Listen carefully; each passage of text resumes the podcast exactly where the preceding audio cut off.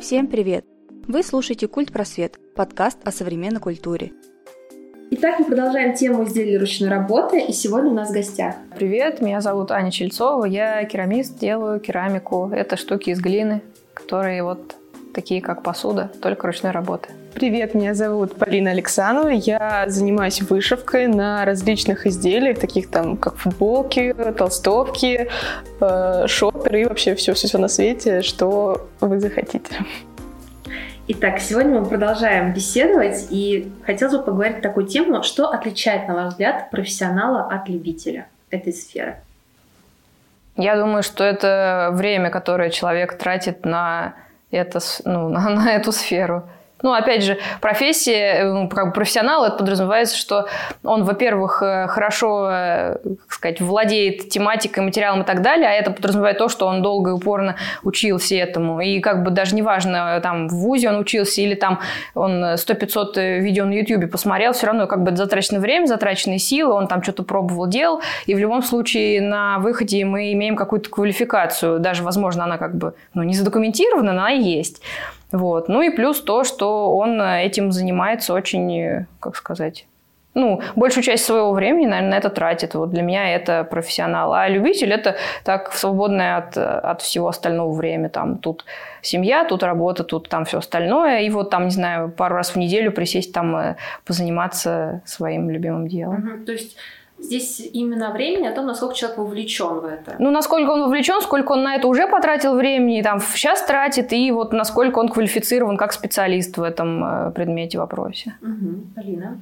Ну, для начала, наверное, кого считать профессионалом, потому что, наверное, каждый человек для себя имеет какие-то разные э, понимания этого слова, потому что, ну, возможно, это какой-то уровень, какая-то ступенечка, или определенное количество затраченного времени на работу, или определенный опыт, какой-то. Э, для всех людей, мне кажется, это имеет разные значения, и все по-разному его трактуют. Но ну, для меня лично это опыт. То есть сколько времени ты потратил на выполнение работы, на обучение, на какие-то приобретения новых навыков.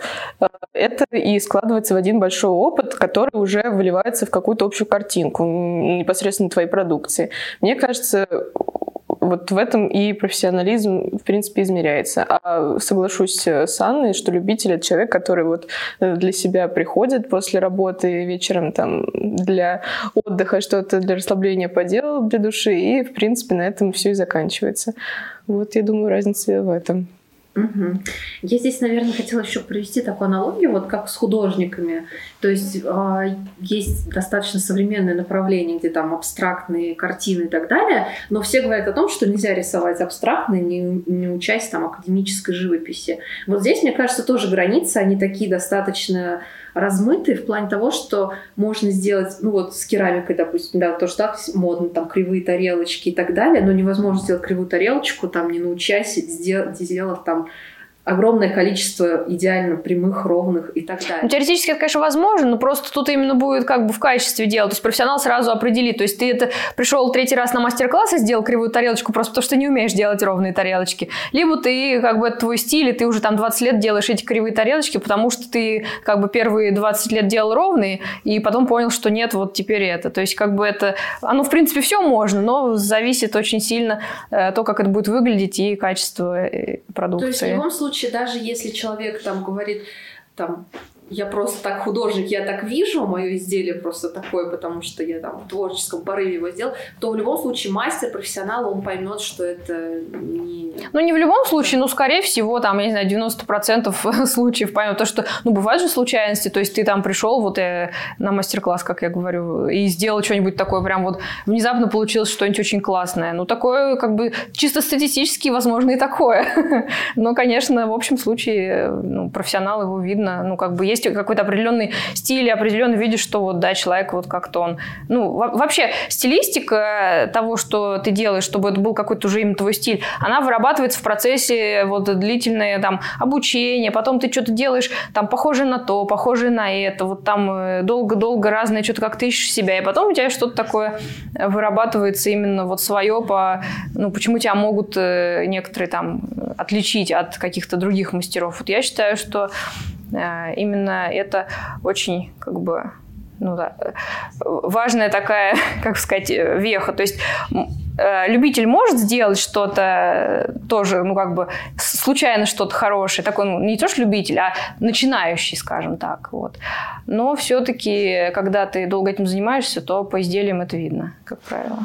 Ну, в принципе, профессионализм как раз в этом и заключается. Это очень видно все вот на первый взгляд. То есть у тебя действительно такое вот, допустим, кривая линия какая-то вышивки, потому что ты так задумал, или потому что у тебя рука съехала. Мне кажется, это все э, даже непрофессиональному человеку просто со стороны это все ясно и заметно. Поэтому даже определенные стили можно очень легко отличить от э, любительского, так скажем, уровня работы. И фраза «я художник, я так вижу» мне кажется абсолютно уместна, потому что действительно человек, который творит, он делает то, что в первую очередь нравится ему. А как понравится другим, э, кому-то понравится, кому-то не понравится. Это же так же, как и кушать разную еду и любить разные цвета. Э, кто-то найдет себе мастера по душе, кто-то найдет другого. И они будут абсолютно правы, потому что у всех разные вкусы, несмотря на то, любитель ты или профессионал. Мне кажется, это уже не сильно важно, если э, есть действительно какая-то любовь вложенная в работы. Угу. А, еще хотела обсудить такой момент. Ну, мне кажется, как в любом творчестве, здесь тоже могут присутствовать люди, которые ну, гениальность, наверное, не такое правильное слово. Люди, которые невероятно талантливые, вот у них начинает получаться что-то действительно интересное, но мне кажется, здесь невозможно как раз-таки это тот случай, когда нельзя просто сделать что-то, не зная каких-то основ. Ну, грубо говоря, ты не можешь взять и вышить какую-то невероятную вышку, если ты просто не понимаешь, как иголку держать в руках. Вот мне кажется, изделие ручной работы — это именно то, что ты должен ну, делать не только своим каким-то творческим чутьем, но и как раз-таки руками. То здесь-то какие-то навыки должны такие тактические и так далее. Что вы думаете по этому поводу? Ну, в любом случае, техника, она во всем должна быть на, на каком-то уровне, чтобы что-то делать, надо уметь это делать. Вот. Соответственно, если ты не умеешь, то у тебя получится фигня, даже если ты очень-очень-очень талантливый. То есть, э, ну, не знаю, мне кажется, если, ну, вот говорить о керамике, то в любом случае надо хотя бы некоторое время попрактиковаться, потому что, ну, я знаю некоторых вполне талантливых людей, которые, ну, вот ко мне, например, иногда кто-нибудь приходит, ой, давай я у тебя что-нибудь полеплю тоже там, дай мне глину. Ну, а я знаю, что человек, он талантливый, но получается ерунда в первые там несколько раз. Потом, когда он немножко начинает как бы понимать материал, может что-то более такое осознанное и более красивое, хорошее получиться. Но в основном видно, что там какой бы ты талантливый не был, но ты взял глину первый раз в жизни, и как бы это очевидно по результату. Вот.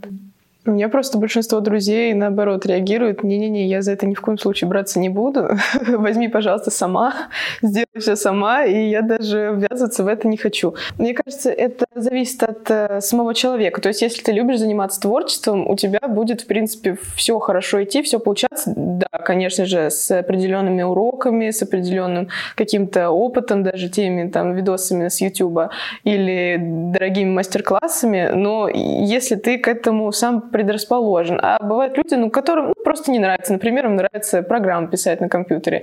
И им, для них это очень далеко, это творчество, и им, в принципе, это и не нравится. И даже если они э, все равно будут пытаться что-то сделать, это может не получиться из-за того, что нет какого-то определенного желания, настоящего желания. И, возможно, думаю, надо обратиться тогда к профессионалам в этой сфере. Так они, наверное, не будут пытаться, если ну, им не хочется, как бы Кололись, плакали, но продолжали есть кактус. Еще такая мысль пришла сейчас.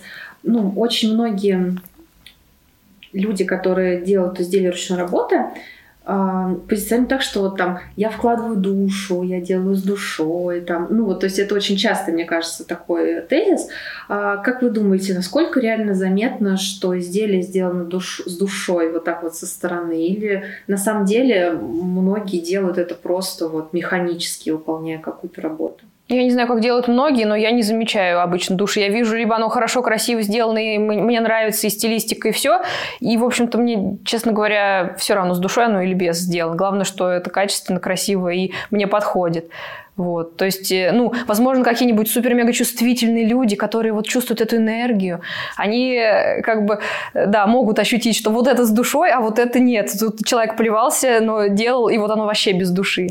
Вот. Но я считаю, что ну, главное не то, что душа... То есть это очень попсовая вот эта вот фраза «сделан с душой, сделан с любовью». То есть ну, ну каждый, кто начинает этим заниматься, он это да, пишет да, да, как отличительную черту своего творчества. Хотя это вообще у всех так. Ну, в общем, это как-то уже по умолчанию. Ну, то есть если ты это делаешь в качестве, например, хобби и в качестве того, что ты расслабляешь э, там с, с, после работы свой мозг и, там, и эмоции, путем того, что ты что-то делаешь, понятно, что оно с любовью сделано. Ну, как бы, потому что ты хочешь этим заниматься, ты это делаешь. Вот. Но именно для покупателя я считаю, что большой разницы с любовью или без любви нет. Ну, как бы, с моей точки зрения, я вот никогда этого не чувствую и на это вообще внимания не обращаю. То есть у меня даже мысли нет, типа, а с любовью оно сделано или нет? Хм. Ну, как бы, да все равно. Главное, что хорошо сделано. Но то, что хорошо сделано, действительно главное. Не знаю, я почему-то замечаю такие маленькие, возможно, вещи. Ну, для меня лично это... Э, я вот люблю, допустим, покупателям какие-то подарочки вкладывать в упаковку. Вот у меня это какой-то прям отдельный ритуал. Не знаю, я прям вот выделяю себе два часа времени, запаковываю заказы, вкладываю какие-то сувениры, какие-то штучки там, которые я делаю специально, ну, абсолютно то есть бесплатно, они не входят в заказ.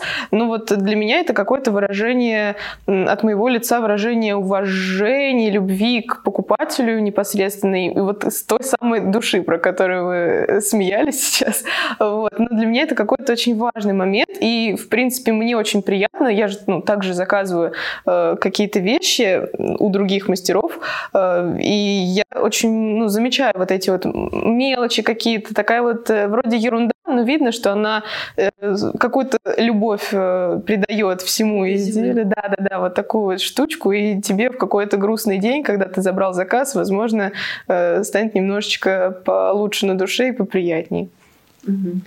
Вот резюмируя все сказанное, мне кажется, в принципе, если человек занимается чем-то таким творческим, тем более изделие ручной работы, тогда если он не любит и не вкладывает что-то, мне кажется, в принципе, у него не будет получаться, в итоге все сойдет на нет. Я думаю, что... Ну, он просто не будет этим заниматься, если он не любит, зачем ему вообще это?